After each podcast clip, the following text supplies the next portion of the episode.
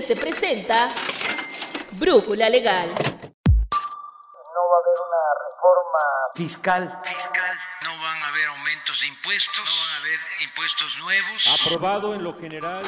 Esta reforma laboral, una reforma histórica.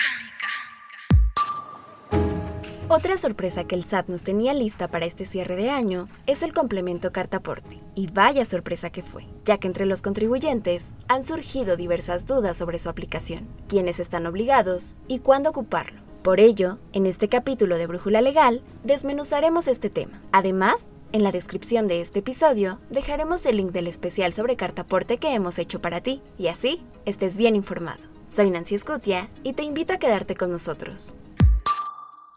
Nos encontramos con Francisco Brito, coordinador de consultoría y de la sección de contabilidad fiscal de IDC. Para arrancar, ¿cuándo inicia el uso del complemento de la carta aporte? Hola, muy buenos días. Mire, el complemento de la carta aporte ha habido muchos cambios durante lo que ha sido este año. Sin embargo, la última información que tenemos es que técnicamente entra en vigor el primero de diciembre de 2021. Sin embargo, podemos llenar la carta aporte aún con errores durante ese lapso que va a ser de diciembre de 2021. A partir del primero de enero ya lo tenemos que llenar con todos los datos de forma correcta.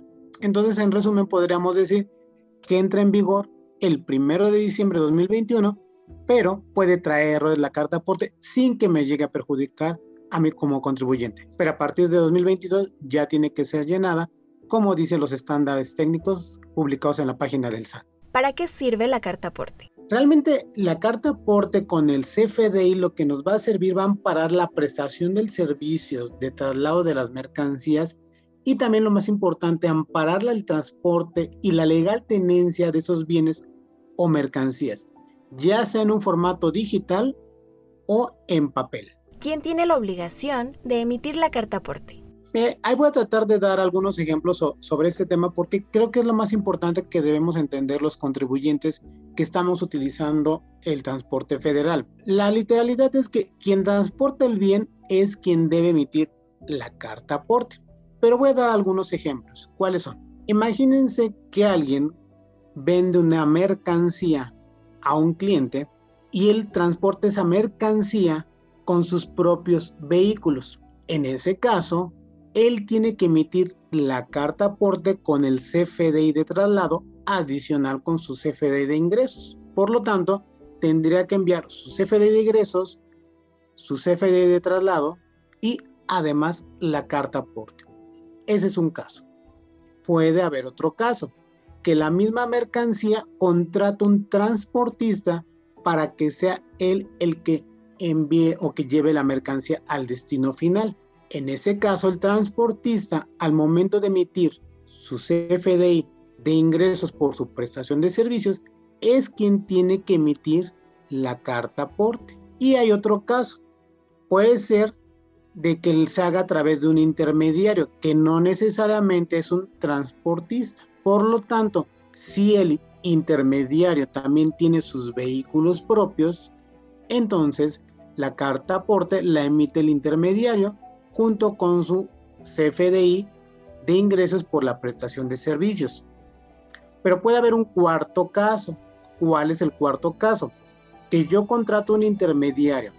El intermediario a su vez contrata un transportista y le llega la mercancía al cliente final. Aquí en este sentido, el intermediario emite su CFDI de ingresos a quien está vendiendo la mercancía. Y el transportista tendría que emitir su CFD de ingresos por la prestación del servicio y la carta aporte al intermediario. Serían los cuatro casos que pudiéramos tener en la práctica de quién tiene la obligación de emitir la carta aporte. Resumiendo, realmente siempre como vemos es quien esté utilizando las carreteras federales el que tiene que emitir la carta aporte con su transporte. En el traslado de la mercancía dentro de las mismas entidades federativas, ¿es obligatorio emitir la carta aporte? En este caso hubo mucha duda respecto a, ciertas reglas que salieron en meses pasados. Sin embargo, ya actualmente la regla 2.71 52 de la resolución miscelánea 2021 ya establece que cuando se traslada una mercancía dentro de la misma entidad no es necesario que la carta aporte. Pongo un ejemplo. Si estamos en la Ciudad de México y trasladamos una mercancía de la alcaldía Gustavo Madero a la alcaldía Iztapalapa, no es necesario emitir una carta aporte. Solamente cuando se utilicen tramos federales es cuando es obligatorio la carta aporte. Si el transporte de la mercancía tiene un desperfecto y necesito utilizar otro vehículo, ¿debo emitir otra carta aporte? Sí, es una pregunta que se está dando mucho y que realmente sucede mucho en la práctica. ¿Por qué? Porque se pueden dar muchas eventualidades durante el trayecto, desde una falla mecánica, algún problema eh, con el propio chofer.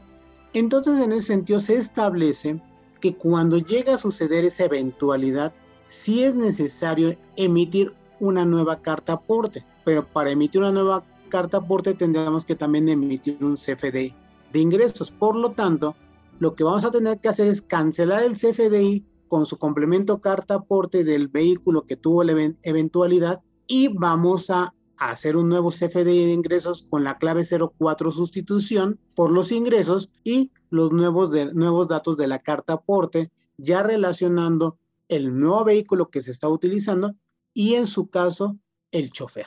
Y ya con eso podemos reanudar el viaje con los nuevos datos de la nueva carta aporte. Francisco, muchas gracias por acompañarnos en este episodio. No, han encontrado muchísimas gracias. Hasta luego. El SAT dio a conocer en su página la guía de llenado de dicho complemento, así como las respuestas a las preguntas frecuentes que se pueden dar sobre este tema. Pero no te preocupes, nosotros concentramos toda la información sobre este tema para que puedas solventar todas tus dudas.